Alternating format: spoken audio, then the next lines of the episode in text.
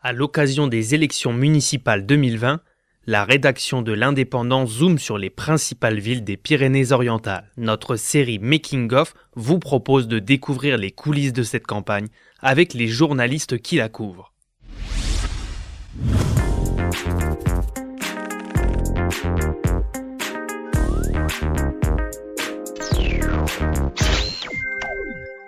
Septième épisode ce dimanche avec Mathilde Contier-Valter qui nous présente la situation de la ville de Serré.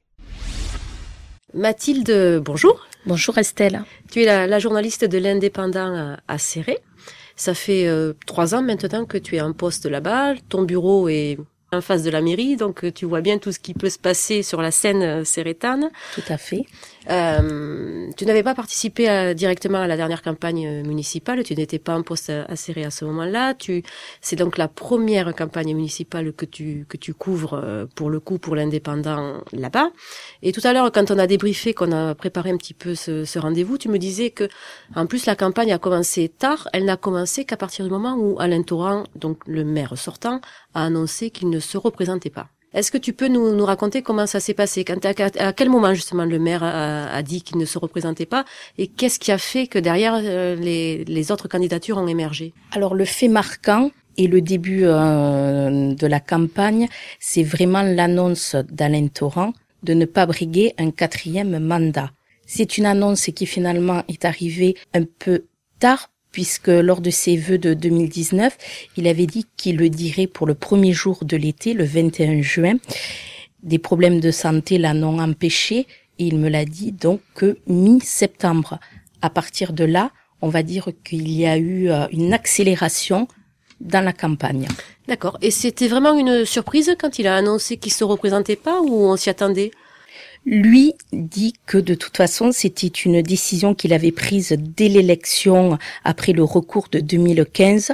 Mais je pense que les soucis de santé qu'il a pu avoir euh, au cours de l'année l'ont conforté dans ce choix. D'accord.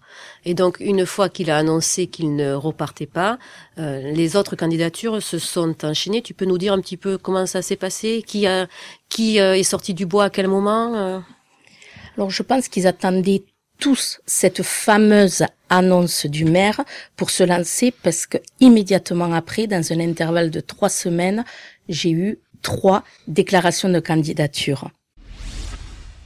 Alors lesquelles hein? Explique-nous un petit peu. Alors la première est celle de Jean-Jacques Plane, oui. Alors lui, on le connaît bien, on le connaît bien euh, à Perpignan, notamment puisqu'il avait, il a eu un, rôle phare dans la, dans la lutte contre la THT. Ça a été le patron du BTP. Mais ensuite, il y a eu d'autres candidatures, c'est ça, euh, à série La seconde des listes est celle de Patrick Puigmal, élu euh, sur la liste d'Alain Torrent. C'est une liste apolitique. D'accord. Et ensuite, il y a encore un troisième candidat, donc qui qui a sorti, qui, qui s'est présenté. Oui, le troisième candidat, c'est euh, Michel Coste, élu d'opposition actuellement. Mhm. Et c'est une liste aussi apolitique. Sur Serré, nous avons trois listes apolitiques. D'accord, vraiment apolitiques. Alors mais euh, là, aujourd'hui, on est à quelques semaines euh, du scrutin. Est-ce que tu dirais que la campagne est animée ou qu'elle est plutôt opposée à Serré Alors depuis la rentrée de janvier, on sent une accélération, ce qui est normal. On est à deux mois et demi des municipales. Chaque candidat a tracté. Il y a des euh, réunions publiques qui attirent pas mal de monde.